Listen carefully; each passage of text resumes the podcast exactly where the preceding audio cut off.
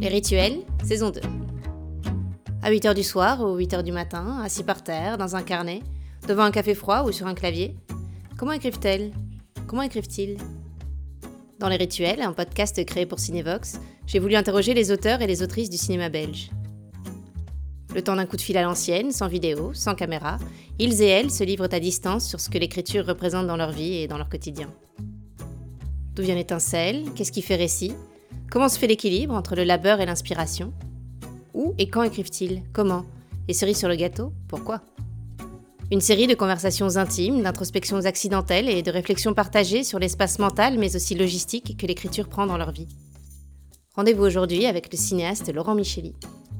Je suis Aurore Engelen et vous écoutez Les Rituels. Cinébox. Bonjour Laurent. Est-ce que vous écrivez en ce moment? Euh, Oui, j'écris euh, j'écris depuis quelques semaines, euh, voire quelques mois là depuis la rentrée en fait. Je travaille sur sur un nouveau projet qui est en fait une adaptation de roman. Donc c'est un nouvel exercice pour moi. C'est assez passionnant. Là, je suis dans, dans les prémices de, de ce travail. Je navigue un peu là-dedans et c'est ça qui m'occupe pour l'instant. Quand vous enchaînez les projets comme ça, à quel moment vous sentez-vous prêt à affronter une nouvelle histoire et vous sentez-vous capable de mener plusieurs projets de front? Mais je ne sais pas du tout à partir de quel moment je me sens capable. Euh, je dirais que l'envie, elle est tout le temps présente de se plonger dans un nouvel univers, dans, dans de nouvelles histoires. Mais par contre, la disponibilité euh, d'esprit et puis le temps concrètement de, à y consacrer, ça, ça prend plus de temps. Euh, je, je crois que sur mon dernier film, Lola vers la mer, j'ai eu besoin d'un peu de temps pour euh, sortir de, de ce projet parce que il a été euh, intense à plusieurs égards et j'ai vraiment eu besoin de, de respirer, quoi, de me reconnecter très fort à la vie, au vivant, à ma famille, à mes amis. J'ai vraiment eu l'impression d'être sur une autre planète pendant, pendant plusieurs années et j'ai vraiment eu besoin de quelques mois pour revenir un petit peu à la vie. Donc ça, c'était important. J'ai jamais vraiment mené deux projets en même temps, enfin si ce n'est que pendant la post-production de mon premier long métrage, j'étais déjà en écriture du deuxième, donc là quelque part je, gérais deux projets en même temps. Mais j'ai assez envie de ça maintenant, euh, de pouvoir développer euh, plusieurs choses en parallèle parce que euh, faire un film ça prend tellement de temps que je trouve ça assez assez réjouissant de se dire qu'on peut développer des choses en même temps et, j'attends pas que les différents projets euh, euh, avancent au même rythme. Et puis je crois aussi que c'est plus sain d'avoir son esprit occupé à, plusieurs histoires, à plusieurs personnages. Je pense que euh, d'une part, les projets peuvent un peu se nourrir l'un l'autre, alors pas forcément en termes de, de, thématique ou tout ça, mais plus en termes de peut-être de méthodologie. Enfin, il y a quelque chose où, et de, souffle aussi. Puis aussi, je, je, crois que quand on travaille 3, 4, 5 ans sur le même projet, au bout d'un moment, c'est en plus, moi, j'ai peut-être une personnalité un peu monomaniaque, donc, donc euh, quand je suis euh, complètement consacré à un seul projet, au bout d'un moment, je crois que ça peut devenir un peu euh, pas malsain, mais, mais voilà. Est-ce que vous vous souvenez de la première fois où vous avez écrit? J'écrivais beaucoup quand j'étais adolescent.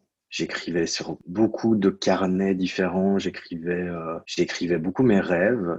J'écrivais beaucoup mes pensées, j'écrivais des poèmes aussi, des poèmes, des chansons. Je crois que j'avais vraiment besoin de, dans cette période de ma vie, de, sortir beaucoup de choses euh, via l'écriture. Ça me, ça m'aidait quand même beaucoup. J'avais l'impression que c'était un exutoire euh, assez salutaire. Puis euh, le rapport à l'écriture, il a, il a, il a évolué évidemment et ça a un peu changé. J'ai des études à, à de comédien. Donc là, il y avait aussi beaucoup de notes autour de, de notes et de réflexion autour de ce que c'est que le, jeu d'acteur, de ce que c'est que la mise en scène. En fait, la formation euh, à l'ANSES, la formation d'acteur, c'est quand même une formation qui pousse vraiment les acteurs à être des créateurs et pas seulement des interprètes. Évidemment, on travaille sur des auteurs, des contemporains, les grands auteurs classiques, mais il y a aussi une volonté quand même de, de se mettre soi euh, comme créateur de, de, de, sa propre matière. Donc, euh, j'ai écrit des choses, j'ai commencé à mettre en scène pour le théâtre alors que j'étais dans ces études-là de, comédien. Euh, je prenais parfois des,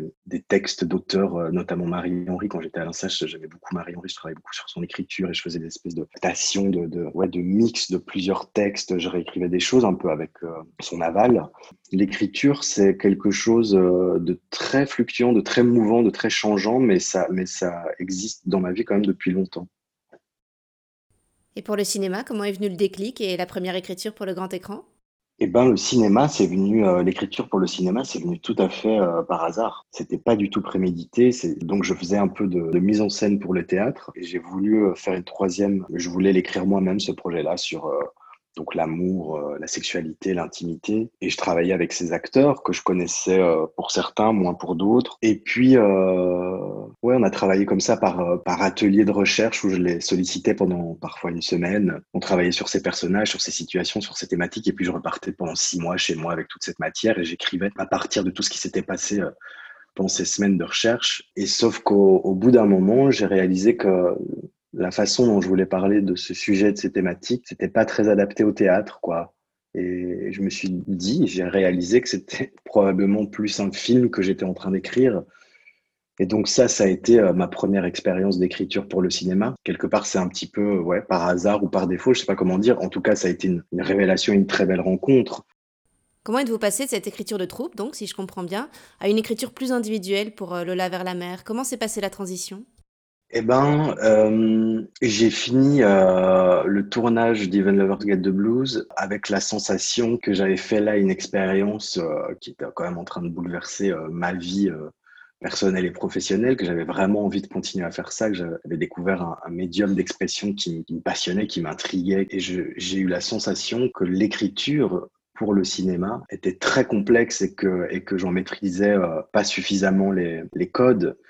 Et donc, j'ai décidé de passer le concours de l'atelier scénario de la FEMIS. Euh, et donc, j'ai intégré cette formation qui dure un an. Euh, et c'est une formation dans laquelle on doit euh, développer un, projet de long métrage. Donc, on part d'un synopsis de quelques lignes pour arriver à une V0 dialoguée euh, à la fin de l'année. Et donc là, j'ai été euh, confronté à ce que c'est que l'écriture plus classique, entre guillemets, d'un scénario de long métrage. Et au final, là, je suis en train d'écrire une adaptation de roman et c'est assez marrant parce que je me disais justement en réfléchissant ce, podcast qu'on allait faire que quelque part, euh, pour l'instant, ces expériences d'écriture euh, ne se ressemblent absolument pas. Elles sont chacune ultra singulières. Une où je, travaille à partir d'acteurs, la seconde qui est un peu plus classique avec une idée qui sort euh, de ma tête et puis je la développe.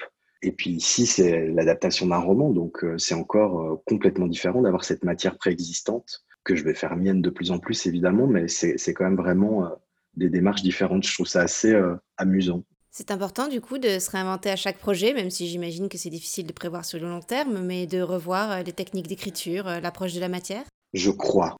Je crois que c'est important pour moi de, de chercher à se réinventer, de continuer à explorer plus que chercher à me réinventer. Moi, je sens que j'ai besoin d'un terrain d'expérimentation, d'un terrain de jeu qui soit sans fin. Ouais, c'est ce qui a fait que ça a été tellement une, une révélation en fait de, de, de faire de la réalisation. J'ai la sensation justement que ce terrain d'écriture, de réalisation est tellement vaste que je, je crois que je m'ennuie assez vite en fait euh, et que pour combler cet ennui, j'ai besoin d'être dans des sphères qui sont sans fin. Après, en même temps, les thématiques que je traite, il y a des liens. Mais formellement, je j'aime bien encore chercher quoi. Mais j'aime bien chercher parce que je pense que j'ai pas encore trouvé non plus euh, complètement. Après, je suis quelqu'un de d'assez euh, insatisfait, de perfectionniste, et donc euh, chaque fois que je finis quelque chose, quelque part, c'est déjà oublié, c'est déjà derrière, euh, et j'ai envie de faire autre chose, j'ai envie de faire mieux, j'ai envie de, de mettre à profit toute l'expérience que j'aurais accumulée sur, sur, sur tel projet. Et voilà, j'ai plutôt, je suis plutôt toujours en train de regarder en avant et de dire qu'est-ce qu'on peut réinventer de nouveau, qu'est-ce que, qu'est-ce que j'ai compris, comment je, je peux encore euh, chercher autre part, plus loin, mieux. J'aime que les choses se précisent et je crois que c'est vraiment un métier, euh, que ce soit l'écriture ou la réalisation, de, pratique. Et puis, j'ai pas fait ces études. Et chaque chose que je fais est en fait pour moi une nouvelle tentative et une nouvelle euh, expérimentation. Et puis, j'ai pas fait de court métrage. J'ai tout de suite commencé par le long, ce qui est une grande chance parce que tout de suite, il se passe des, belles choses, des belles rencontres. Enfin, c'est super stimulant et excitant. Et en même temps, ça fait aussi que chaque tentative que je vais faire va être extrêmement euh, exposée. Donc, euh, c'est aussi quelque chose à, assumer. euh, voilà, je sais plus d'où je suis parti, mais je suis arrivé là. Est-ce que vous écrivez souvent? Quelle place prend l'écriture concrètement dans votre quotidien? Je n'écris pas souvent quand je n'ai pas un projet euh, défini je ne suis pas quelqu'un qui va écrire euh, tous les jours. Euh, je suis pas ce genre de personne. En revanche, dès lors que, que j'ai un projet qui est concrétisé, qui est acté, j'écris tous les jours de la semaine. Je travaille en tout cas tous les jours de la semaine, ça c'est sûr. Je crois être quelqu'un qui, qui a quand même de la rigueur et heureusement parce qu'il en faut énormément euh, pour écrire. Euh, on est obligé de, d'écrire beaucoup de choses qui ne sont pas, qui ne sont pas bonnes avant, de, avant d'arriver euh, à faire en sorte qu'elles le soient. Et donc pour ça, il faut, il faut y aller, quoi. Il faut, il faut être au charbon, il faut travailler tous les jours. après, je me calme un petit peu parce que j'ai une petite tendance à travailler à l'écriture, parfois 8 heures par jour euh, sur le premier film et un peu au début du, second. Et puis, je me suis rendu compte que c'était pas du tout nécessaire et que, et que en fait, on n'est pas efficace 8 heures par jour euh, quand on écrit. On est, enfin, moi, maintenant, je pense être efficace 4 heures par jour, euh, une demi-journée, ça c'est OK, ça fonctionne. Plus, non, c'est pas, pas le cas. Mais voilà, quand j'écris pas, que je cherche ce sur quoi je vais écrire, je lis beaucoup alors évidemment, comme tout le monde, des, des, des, articles de la presse et tout ça, mais aussi des romans, des, puis des essais plus techniques, plus de l'ordre de la réflexion euh, du monde, de la société, de, pensée, de philosophie. Euh. Et donc, c'est pas de l'écriture euh, en, en, tant que telle, mais c'est, mais c'est quand même un travail qui tourne autour. Les premières phases d'écriture sont aussi beaucoup de recherche, quoi. En tout cas, moi, quand j'ai en face de moi un sujet euh, que je maîtrise pas euh, totalement, comme sur euh, le La vers la mer, la transidentité, j'ai fait énormément de recherches. Et ça fait partie du travail d'écriture, de regarder des films, de regarder des documentaires, de lire des, ouvrages sur cette question, d'aller à la rencontre de personnes qui, qui sont touchées par ces questions-là. Enfin voilà, tout ça, c'est un travail de nourriture qui permet à un moment d'avoir le bagage nécessaire pour écrire. D'autant quand on est sur des sujets un peu politiques comme ça, où je pense qu'on a une énorme responsabilité en tant qu'auteur de ne pas dire n'importe quoi. Et donc, le travail de recherche euh, est une part euh, extrêmement importante du travail. quoi. C'est ce qui fait que moi, je me sens hyper stimulé en tant qu'auteur et que, j'ai l'impression d'être un petit euh, détective qui part, qui part avec sa petite loupe découvrir euh, des nouveaux mondes. Et ça, c'est quand même kiffant, c'est super euh, enfantin aussi euh, comme rapport aux choses, je trouve. C'est un peu comme quand on était, quand on était petit et qu'on est avec notre roman sous la couette et qu'on qu'on part dans des nouveaux mondes. C'est hyper grisant, ça, cette sensation-là, elle est, elle est hyper précieuse aussi, je trouve, en tant qu'auteur. Est-ce que vous avez des moments préférés pour écrire et est-ce que vous avez une discipline que vous vous forcez à suivre quand vous êtes en pleine écriture? Je crois que c'est très important d'avoir euh, une discipline et une rigueur. C'est pas toujours euh, évident de s'y tenir parce que euh, on est très seul face à notre calendrier, face à notre agenda, face à notre horaire. C'est-à-dire que, en plus, moi, j'ai pas d'enfant, par exemple, donc j'ai personne qui va me, me réveiller le matin pour me dire d'aller me mettre à mon bureau. C'est par exemple pour l'instant un petit peu compliqué depuis ces confinements. c'est plus compliqué quoi pour moi parce que les choses se mêlent beaucoup plus. On est euh, tout le temps chez soi. Il y a peu de, séparation entre le, privé, ce qui est de l'ordre du quotidien, et puis ce qui est de l'ordre de la création et de l'écriture. J'essaie quand même de, m'obliger à avoir un certain nombre d'heures de travail par jour. Pour l'instant, je travaille l'après-midi. Je dirais que ça dépend des phases, euh, de la phase à laquelle on se trouve dans le travail d'écriture. Pour moi, au début, quand on cherche une structure, eh ben, euh, cette structure, je la trouve en, en, me mettant de la structure euh, moi-même aussi dans ma vie, c'est-à-dire euh, me lever euh, relativement tôt. Le matin, j'aime bien lire des articles, regarder des films aussi. Parfois le matin, j'aime bien ça. J'essaie de me nourrir, d'avoir un, un, un, œil ouvert sur sur le monde. Et puis puis je me fais à manger. C'est con, mais c'est quelque chose qui est vachement important dans ma vie. j'aime me faire plaisir à cet endroit-là parce que c'est aussi des moments où je réfléchis en fait. Euh, on est concentré. Enfin, il y a quelque chose de l'ordre de la méditation pour moi dans la cuisine. Et du coup, euh, quand je suis en train de cuisiner, euh, je suis déjà quelque part en train de me connecter à ce qui va se passer l'après-midi et, à retrouver ces personnages, ces situations. Et c'est comme si je re-rentrais dans, dans, mon histoire. Et voilà, ça c'est dans la première phase d'écriture. Après, il y en a des quand j'ai un séquencier ou des premières versions dialoguées.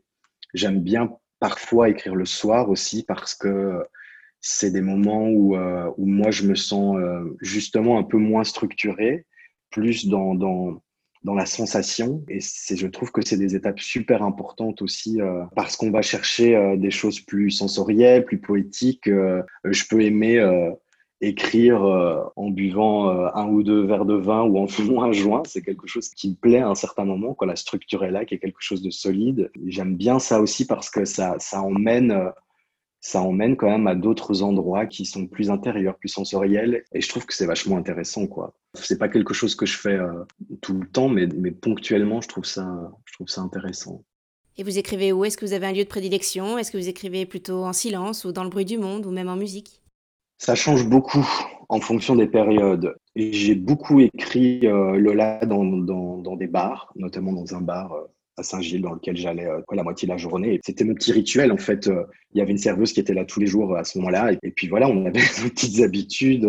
Elle savait ce que j'allais prendre à boire. Elle me remettait de l'eau chaude dans mon thé et tout ça. Et quelque part, ça crée un cadre. Et aussi, ça me permet de casser un peu cette sensation de solitude qui pour moi parfois est un peu trop pesante. Mais encore une fois, ça dépend des phases. Il y a aussi des moments où j'ai vraiment besoin d'être chez moi dans une forme de de solitude et de calme. L'entre-deux est un peu euh, difficile, c'est-à-dire que soit j'ai besoin d'un silence euh, complet, soit alors il y a une espèce de bruit de fond euh, auquel je ne vais pas m'attacher, mais, mais s'il y a, si je suis chez moi et qu'il y a deux personnes à côté de moi qui parlent, c'est impossible pour moi de travailler, par exemple. mais voilà, j'ai déménagé il y a quelques mois et maintenant, je me suis vraiment créé un espace de travail qui est très agréable, qui est très confortable. J'avais, j'avais besoin et envie de ça. Donc, c'est aussi mettre en place euh, euh, son espace euh, physique pour se donner toutes les chances de pouvoir écrire au mieux. Et par exemple, c'est un détail, c'est un peu bête, mais j'ai, j'ai j'ai acheté récemment un ordinateur avec un, écran euh, très grand et ça, ça m'aide beaucoup, notamment dans le cadre de,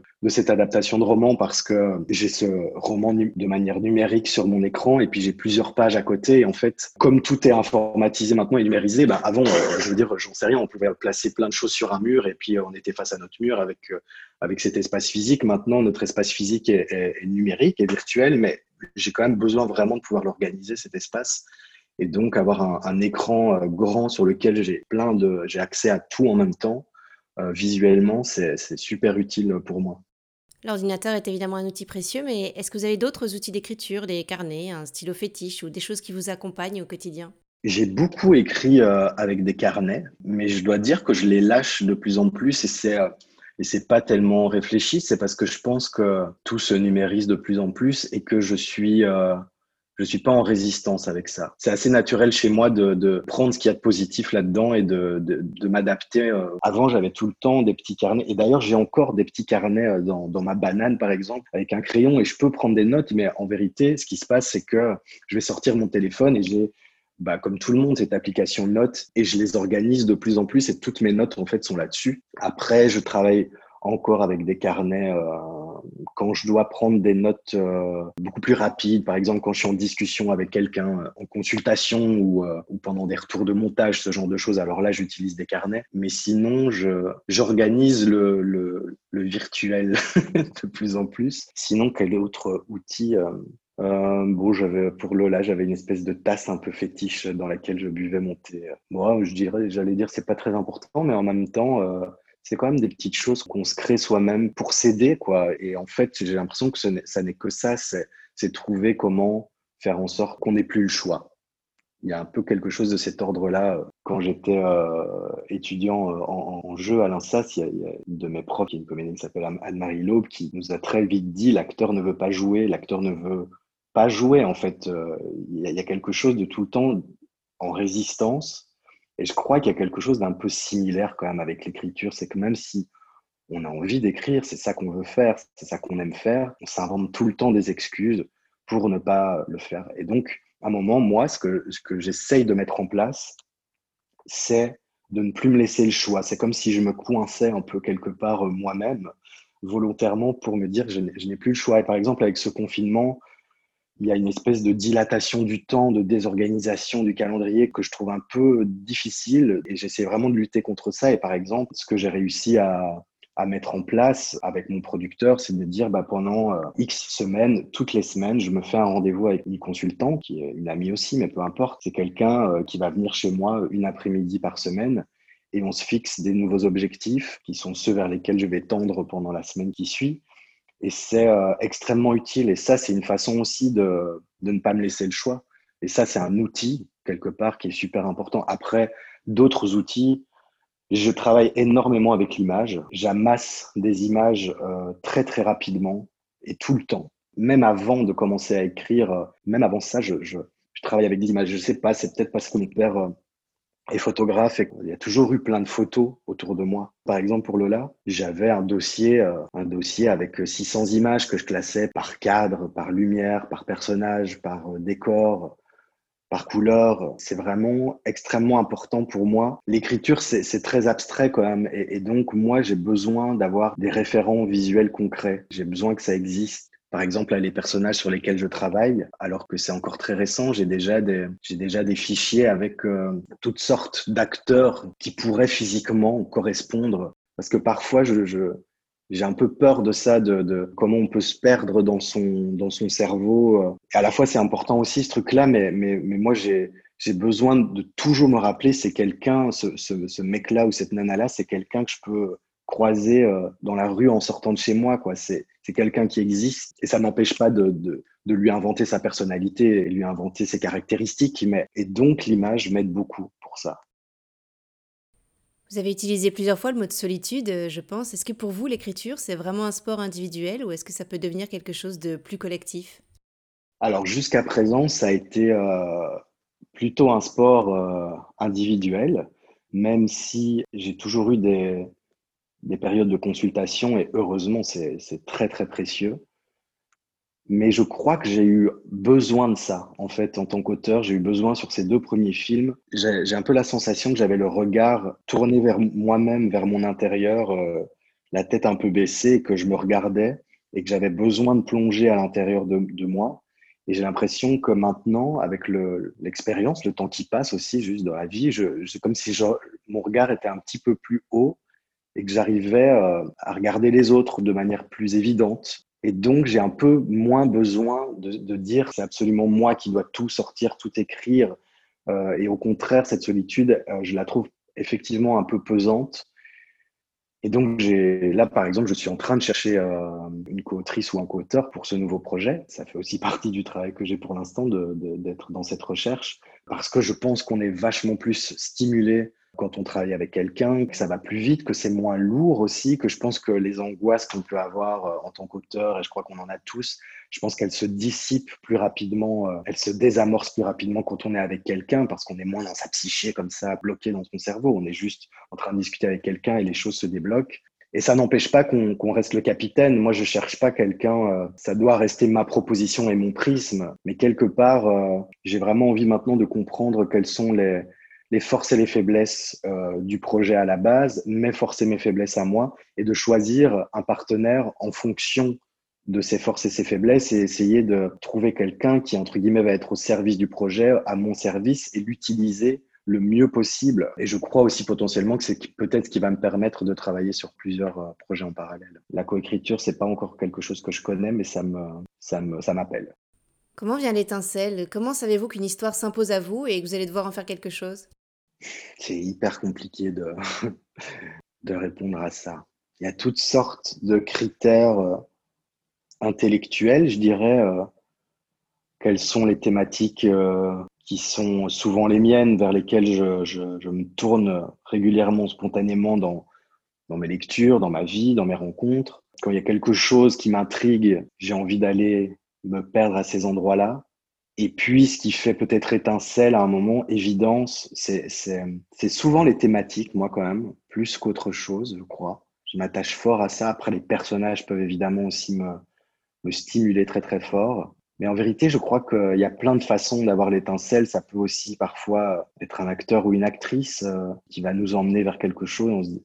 Mais en tout cas, il y a, il y a toujours une constante c'est de se dire qu'on va être capable de travailler aussi longtemps euh, sur cette matière.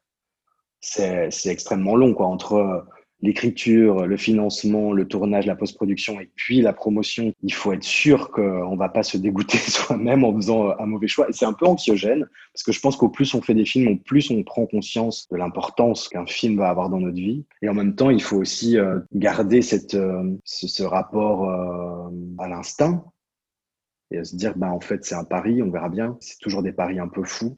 Voilà, je sais pas si ça répond à la question, mais. Oui, bien sûr, ça y répond. Est-ce que l'écriture, c'est quelque chose qui peut vous réveiller la nuit? Quelle place euh, les histoires que vous êtes en train d'inventer euh, prennent dans votre vie, dans votre psyché? Euh, Ça prend une très grande place. l'écriture prend une énorme place à partir d'un moment où c'est très très présent dans mon quotidien. Alors, je dirais pas que ça me réveille la nuit, mais j'ai déjà eu des expériences un peu un peu un peu étranges, voire désagréables sur le là des moments, des périodes pendant je sais pas, pendant un mois, on est bloqué et on n'arrive pas à trouver, euh, à trouver la porte de sortie. Et, parfois, je passais, ça m'est arrivé de passer des, après-midi ou des soirées avec des, des, copains et de me sentir, de me sentir euh, là sans être là, quoi, d'être tellement habité par ces personnages, par ces histoires, qu'il y a comme une partie de mon cerveau qui est déconnectée du, réel. C'est aussi pour ça que je disais qu'à un moment, euh, j'ai eu besoin de me replonger dans la vie, c'est que c'est que ça prend une telle place. Les moments où ça fonctionne et où tout roule, c'est génial, mais les moments où on galère, il y a toujours des moments où on galère, là, c'est plus compliqué, quoi. Mais ce que j'adore, c'est quand on est tellement habité par ces personnages et, par les situations, on a l'impression de tellement les connaître que des choses du réel nous font penser à, à ce qu'on est en train d'écrire et qui n'est pas encore du tout réel. C'est un peu magique, quoi, de, de, se dire, ah tiens, ce que cette personne vient de dire, euh, tel personnage pourrait, pourrait le dire, et alors on le note vite. En fait, le réel, le vivant, le monde devient euh, une énorme source d'inspiration euh, à tout moment, quoi. C'est toujours très excitant cette période-là. Est-ce que parfois vous avez peur d'écrire ou peur de ne plus pouvoir écrire? Oui, je crois que j'ai tout le temps peur de ne plus pouvoir écrire, de ne pas pouvoir écrire. Je doute beaucoup j'ai eu particulièrement peur, euh, comme je disais tout à l'heure, pendant ce premier confinement où, je sentais vraiment mon imaginaire complètement bloqué. Je dois dire que cette situation euh, sanitaire, ce réel, euh, était tellement oppressant. J'avais l'impression que il faisait autorité sur tout le reste, que plus rien n'avait de sens. Je sais pas, on a tellement changé de paradigme violemment, euh, soudainement, que tout à coup on se dit mais est-ce que je suis en train d'écrire ou ce que j'ai envie d'écrire a du sens? C'est très compliqué. Je trouve que c'est important de d'échanger en tant qu'auteur euh, pour l'instant quoi sur sur ce que ça a comme impact sur euh, sur notre imaginaire. J'ai une dernière question, Laurent. Pourquoi écrivez-vous? J'écris je crée parce que, parce que je crois que j'ai pas le choix, parce que c'est une façon de contrer, euh, d'essayer de, maîtriser une, une angoisse existentielle euh, très présente.